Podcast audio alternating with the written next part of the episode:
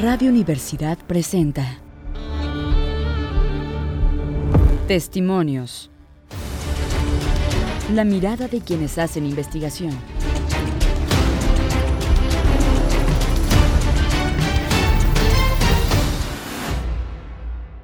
Hola a todas y todos, les saluda María Hernández desde los estudios de Radio Universidad en una emisión más de Testimonios, donde conocemos a las personas que generan conocimiento desde la universidad y sus investigaciones. Bienvenidos a esta emisión en la que conversaremos con la doctora Judith Martín del Campus Cervantes, profesora investigadora del Centro de Ciencias de la Salud.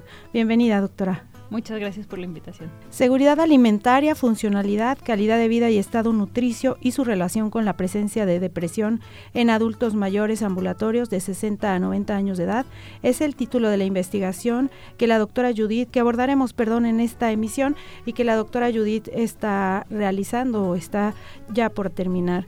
Doctora, primero que nada, pues cómo surge la inquietud de estudiar este tema. Pues mira, la verdad es que el estudiar el adulto mayor me ha interesado desde que yo estoy en la licenciatura. este, todas mis tesis han sido relacionadas con el adulto mayor en sus diferentes versiones, si está hospitalizado, si está asilado, en este caso si está este, de forma ambulatoria y cómo todos los procesos que tienen alrededor estas personas pues les afecta al cómo se alimentan y a cómo está su estado de, nutrición y pues obviamente de, de salud. Y mm, esta es una mm, es una temática poco estudiada en nuestro país. Deje, eh, hablando regionalmente o localmente, es muchísimo menos estudiada. Tenemos muy poco conocimiento acerca de cómo se encuentra eh, las personas a partir de los 60 años, como que todos los estudios o, mm, los programas sociales se enfocan al niño, al adolescente, al adulto joven y muy pocos están realmente enfocados hacia el adulto, mayor. Entonces sí es un área muy vasta este, en, el, en la cual se puede pues ahora sí que investigar prácticamente lo que lo que deseemos. Eh, si bien fuera de México sí es algo que ya cada vez se está estudiando un poco más, pues nos falta mucho aquí, el conocer cómo se encuentra esta parte de la población y pues para allá vamos. Claro, o sea, la, pirámide poblacional está cambiando eh, y eso pues nos está indicando que va a llegar un momento en el que va a haber más adultos mayores que adultos jóvenes o que incluso niños y la verdad es que hay que prepararnos eh, para ese momento en el que llegue, que antes pensábamos que iba a ser, no sé, 100 años.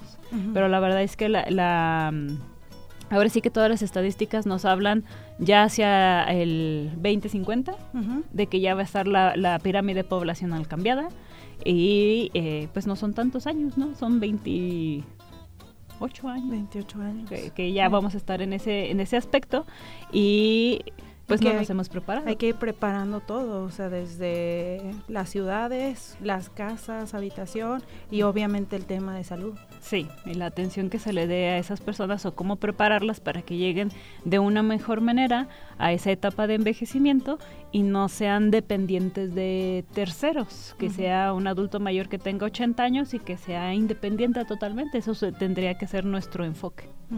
Porque además también el tema familiar está cambiando, ¿no? Y ahora ya no es tan fácil, ¿no? Como para que el cuidado del adulto mayor sea dentro de la misma familia. Sí, curiosamente yo hablando con otros investigadores sobre el tema, México todavía somos una constitución familiar eh, muy cercana.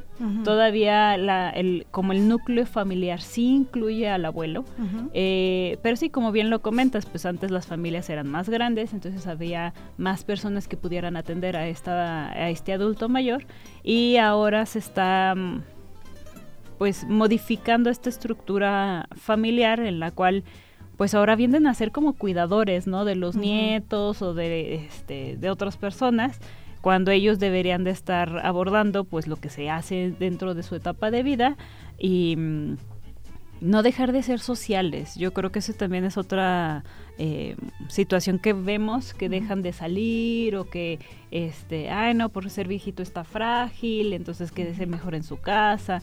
Entonces sí, está modificándose la estructura social y familiar y pues obviamente eso trae en consecuencia la atención que se le dé al adulto mayor como que antes teníamos esta idea de que pues debes de apoyar a tu abuelo ¿no?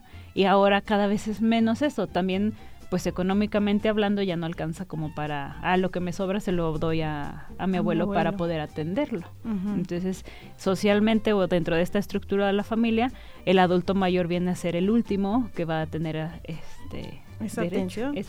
¿En dónde se desarrolló la investigación? ¿Fue, ¿Son pacientes de algún hospital o de qué manera se eligieron al grupo que se estudió? La idea de esta investigación inició tristemente en el 2020, justo en enero de 2020. Entonces, eh, por todas las restricciones, eh, pues ahora sí que sanitarias que, existieron en ese momento, la idea se tenía acudir a las casas de los adultos mayores, este, bueno, las mm, los clubes de atención, que dentro del estado tenemos muchos. Entonces, el la primera contacto que se tuvo fue con el DIF estatal, en el gerontológico y en servicios médicos.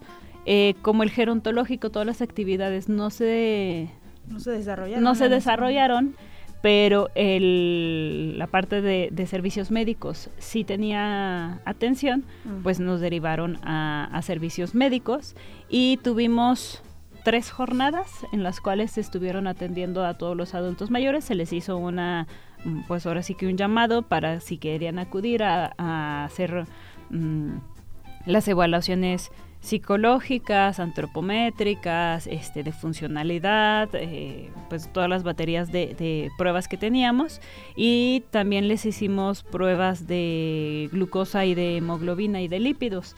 Eh, entonces eh, fueron tres sesiones muy largas. Al final vimos como 286 pacientes. Ah, pues pero sí, entonces, eh, aquí fue como por etapas, porque la primera etapa la hicimos, el validar todos los procesos, lo hicimos justo aquí en el área de atención de la vacunación de COVID. Ah, En las segundas este, vacunas, ahí fue donde vimos a los adultos y luego ya con toda esta información, pues ya pasamos al DIF. Entonces, realmente eran son adultos que van a, al DIF, ya sea por atención médica o para atención recreacional padecimientos descubrieron o qué hallazgos encontraron ustedes? Mm, encontramos muchas cosas muy este, interesantes, unas que ya esperábamos ver. Por ejemplo, este, encontramos que tienen tendencia a la somnolencia, pero ya se llama apnea eh, diurna. Mm, pero, por ejemplo, este proceso uno pensaría, pues siempre, pues sí, ¿no? Tienen sueño, pero llega a ser un momento que ya es una enfermedad. Eso es un hallazgo que, que no esperábamos y que encontramos. Otra de las cosas que sí encontramos y que fue alarmante, que sí esperábamos ver, era la inseguridad alimentaria del adulto mayor. Esperábamos encontrar cierto rango, pero pues prácticamente el 80% de la población refiere ellos percibir que ya no se alimentan como deben de alimentarse y eso pues ya implica una etapa de inseguridad alimentaria. La otra eh, que sí esperábamos ver era la parte del el desgaste muscular y de la fuerza muscular que va en relación a la funcionalidad que puede tener una persona. Eh, esta sí la presentaron no, no todos los adultos mayores, curiosamente, uno esperaría que en edades más longevas, este, fueran más débiles y no existieron sorpresas no en la que pues las personas de 60 65 años eran las que menos fuerza tenían y, y los de 90 quizás más. quizás un poco más en comparación contra ellos mismos no los procesos de depresión em, los evaluamos con una escala validada para depresión en el adulto mayor mm, y no los encontramos en una porcentaje, como lo refieren los demás autores, fue un poco menos aquí, pero creo que también afectó el momento en el que se encontraban, ¿no? Como que toda la atención en pandemia fue adulto mayor, cuídalo, este, atiéndelo, como que fue regresar a, pensar en estos adultos mayores. Y los cuidamos más. Sí, porque eran los que menos deberían exponerse y entonces de alguna manera había que estar más pendientes. Entonces creo que eso influyó en el que ya no se sintieran tristes o depresivos, ¿no? Porque estaban teniendo ahora un foco de atención que normalmente no, no tenían. No habían tenido. Sí. Y en el tema alimentario, por ejemplo, ¿cuál es ese nivel de seguridad alimentaria o cómo ¿Cómo se evalúa?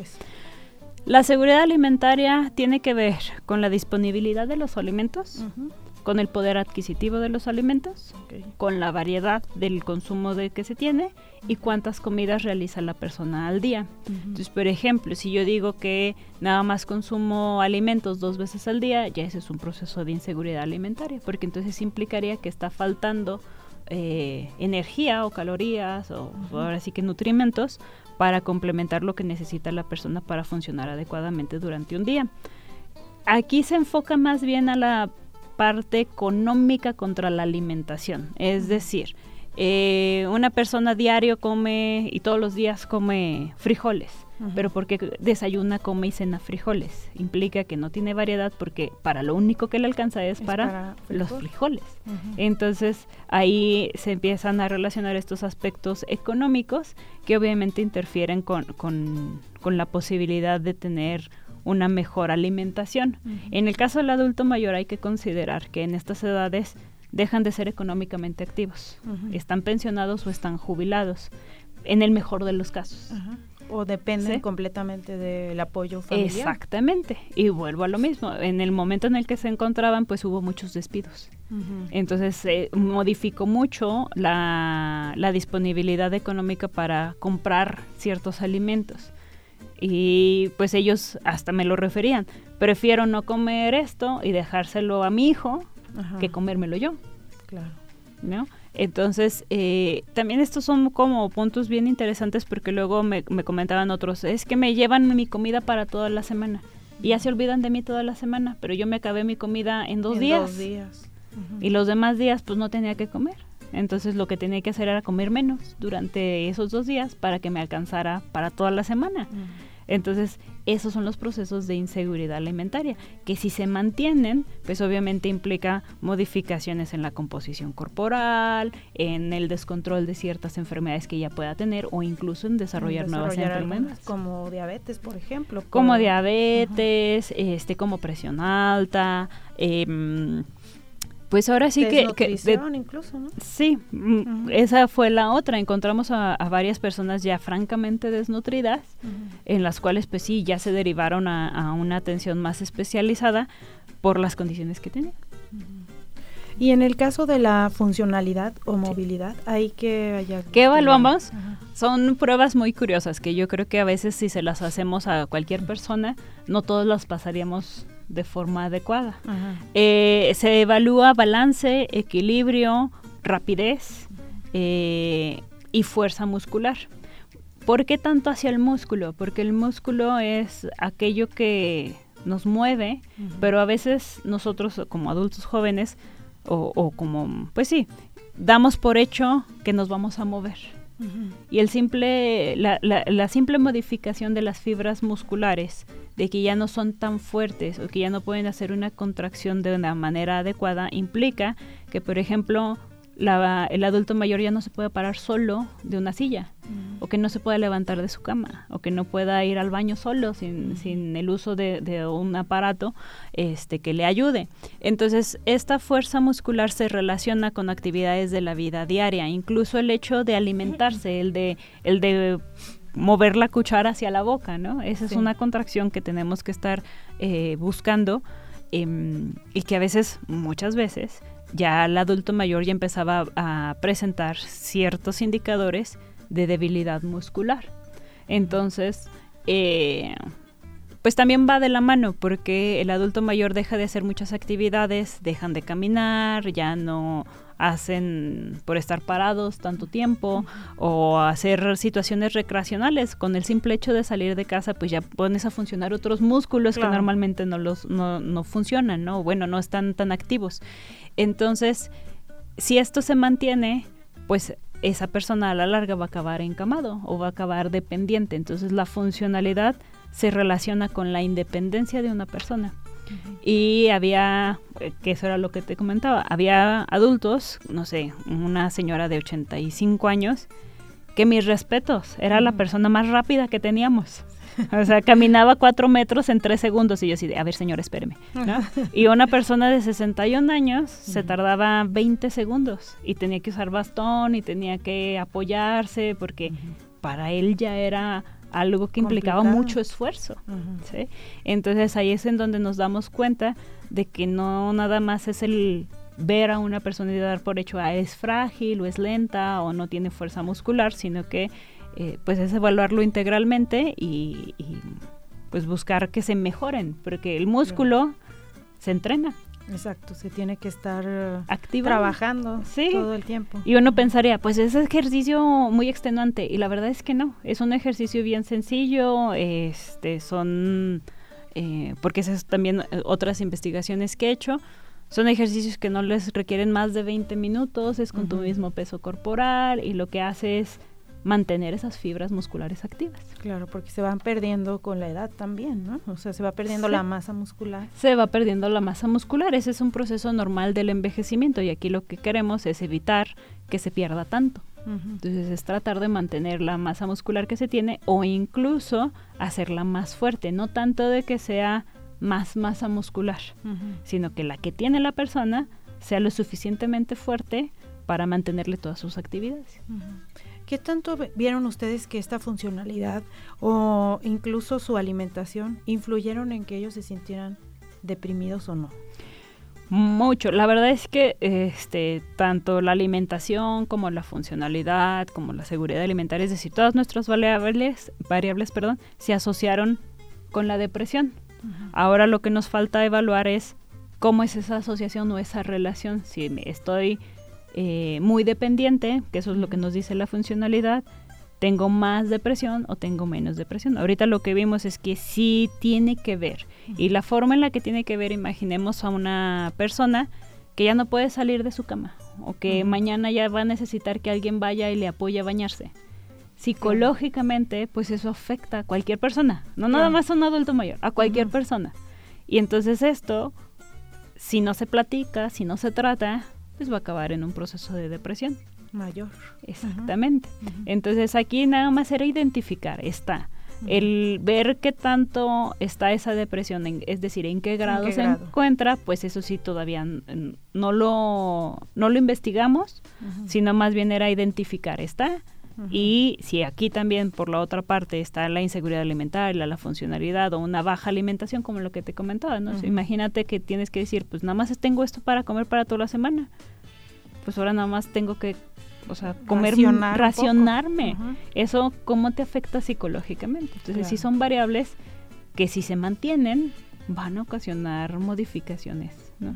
En la salud mental y en la salud física. Y en la salud física. Entonces, sí, todas se asociaron con la depresión. Este muy significativamente, lo que implica que sí tenemos que valorar cómo es esa asociación o esa esta relación, si cuando aumenta una también aumenta la otra o si este, aumenta una y disminuye la otra. En general, um, ¿cuál sería el mensaje que tendríamos que dar después de esta, de esta investigación? ¿Qué hay que hacer con nuestros adultos mayores para mantener una mejor calidad de vida en general para ellos? Del adulto mayor. La verdad. para nosotros en un futuro. En un futuro. Curiosamente, otra de las cosas que evaluamos fue calidad de vida. Uno pensaría con todos los resultados que tenemos que ellos percibirían una calidad de vida deteriorada. Y no, o sea, nos habla de que a ese momento de su vida están contentos y satisfechos de lo que han hecho. Entonces es mantener como esa sensación. ¿Qué es lo que yo recomiendo después de esto? Y siempre lo digo, no es nada más por esta investigación. El adulto mayor hay que hablar con él, hay que estar mm, escuchándolos, porque si nos ponemos, ellos siempre hablan.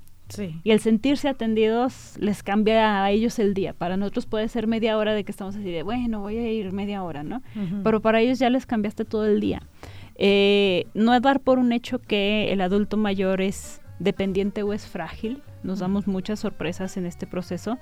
Y pues es buscar atenderlos de la mejor manera para que en, en el futuro inmediato pues no sea ahora sí que una carga, no nada más económica, estamos hablando que es una carga también este, emocional, eh, física, entonces si lo pensamos de esa manera y mantenemos como esta estructura de antaño de que el adulto mayor es parte de la familia, pero es parte activa de la familia, pues creo que tendríamos un, una mejor perspectiva, ¿no? Porque el adulto mayor que ahorita yo estaba evaluando, justo es esos que, que nacieron, no sé, en los 1920, 1930, 1940. Entonces su, su forma de criarse es muy diferente a la de nosotros. Y ellos esperan esa atención que ellos recibieron cuando estaban chiquitos, que ellos daban a sus abuelos. Claro. Entonces, no es malo, creo que la verdad no es malo.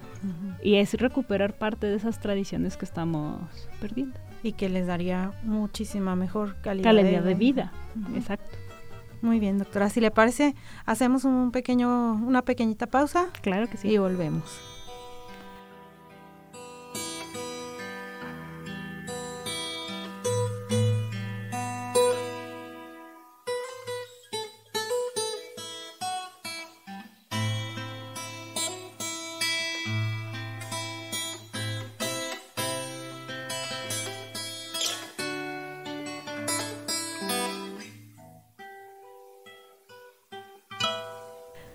Regresamos aquí a su programa Testimonios. Estamos platicando con la doctora Judith Martín del Campo Cervantes del Centro de Ciencias de la Salud.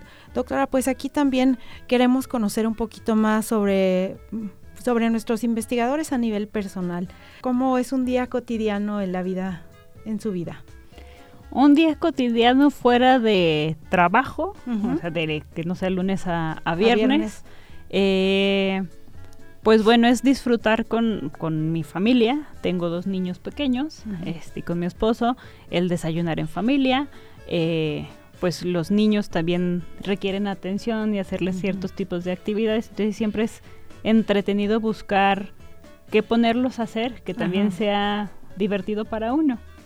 Eh, sacarlos al parque o llevarlos a, a caminar a algún lugar.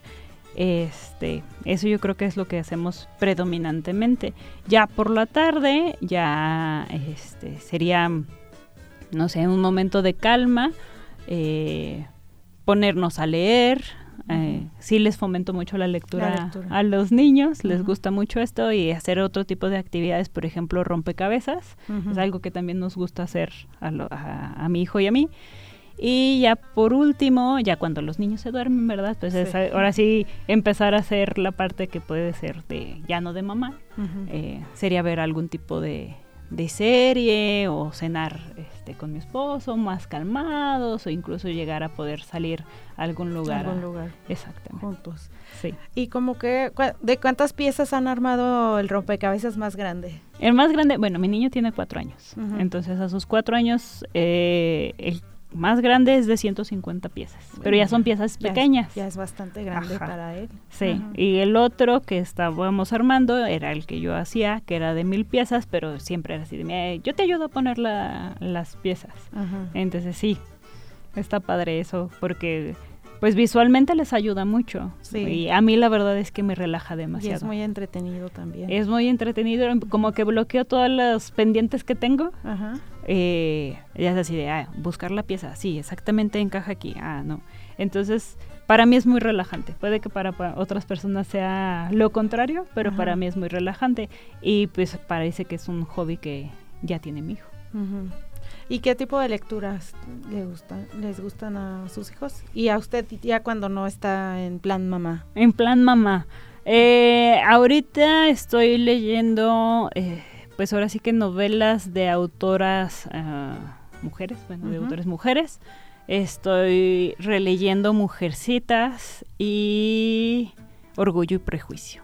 Ah, Entonces, en esas, eh, ahí vamos. y, con mis hijos, pues prácticamente son lecturas sencillas, no sé, de Pulgarcita o El Lobo Feroz y los Tres Cochinitos, cosas así, que son como más visuales porque tienen dibujos.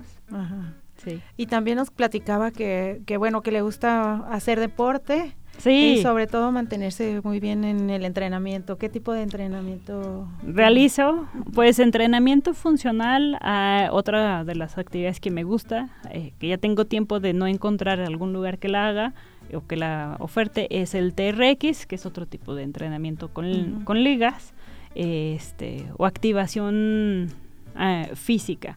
La verdad es que uno pensaría, son ejercicios súper extenuantes, duran mucho tiempo, pero son justo eso lo que necesitas, ¿no? sé, 20 minutos, 30 minutos de actividad intensa de ejercicio y con eso tienes para sacar todo el estrés. Para sacar el estrés y, sí, mantenerse. Y además mantenerse en forma, ¿no? Sí, pues yo lo veo más bien como terapia ocupacional, como para sacar todo, todo lo que tenemos y ahí se queda mientras haces el ejercicio y pues ya sin problema. Y aparte pues de repente es ah, desafiante para uno, ¿no? El tratar de lograr terminar el, entrenamiento que me están proponiendo en el tiempo que me están proponiendo, eh, pues también eso, eso se me hace divertido. A veces pareciera que, que nuestros científicos así están siempre dedicados al al estudio, y todo y pues es muy bueno conocerlos en, en, otro plano saber qué hacen en sus en sus ratos libres qué actividades les gustan les apasionan etcétera. Y pues bueno es una pena pero se nos está terminando el tiempo del programa. Nada más me gustaría que pudiera darnos un mensaje final. Bueno pues la verdad es que a mí lo que me gustaría es buscar nuevos investigadores jóvenes que les apasione esta parte. Como yo te comentaba, esto es algo que a mí me gusta desde la licenciatura. estamos hablando ya casi este 20 años haciendo esto. Em, y como que te va llevando. Entonces no se no rechacen la actividad porque luego dicen, la investigación, qué flojera, o qué hace un investigador, sino la verdad es que conoces a mucha gente, generas muchos contactos, eh, y pues es buscar la mejora de la población que está alrededor tuyo. Entonces yo creo que eh, mi mensaje final sería, si hay algo que les llame de, atención, alguna temática, pues busquen investigarla o acercarse con personas expertas en el tema y yo creo que podemos jalar a más de, de uno. ¿Sí? Y además, pues finalmente también es una forma de ejercer la profesión, ¿no? Claro, y esa es una forma que muy pocos ejercemos, porque estamos haciendo la, a la par. Entonces, sí, está padre. Este, no crean que nos la pasamos atrás de una computadora. Tenemos mucho trabajo. sí, tenemos mucho trabajo de, de campo. Y a mí, que alguna vez me han preguntado que por qué no hago ciencia aplicada, este, bueno, básica. Y digo, es que estar atrás de un microscopio con los animales, yo les pondría nombres a los animales, entonces no podría trabajar con ellos. y me gusta mucho trabajar con las personas. Con las personas. sí. Entonces, si es algo que también les, les guste, pues es otra forma de, de estar a nivel profesional con ellos. Bueno, le agradecemos mucho que nos haya acompañado. Muy pronto vamos a volver a invitarla porque hay otras investigaciones que está desarrollando que también son de interés para nuestro auditorio. Muchas gracias. Muchísimas gracias y cualquier duda que tengan o que les pueda apoyar, estoy en el edificio 101 Planta Alta. Muy bien. Muchísimas gracias y a ustedes que nos escuchan allá en sus casas, los esperamos aquí la próxima semana.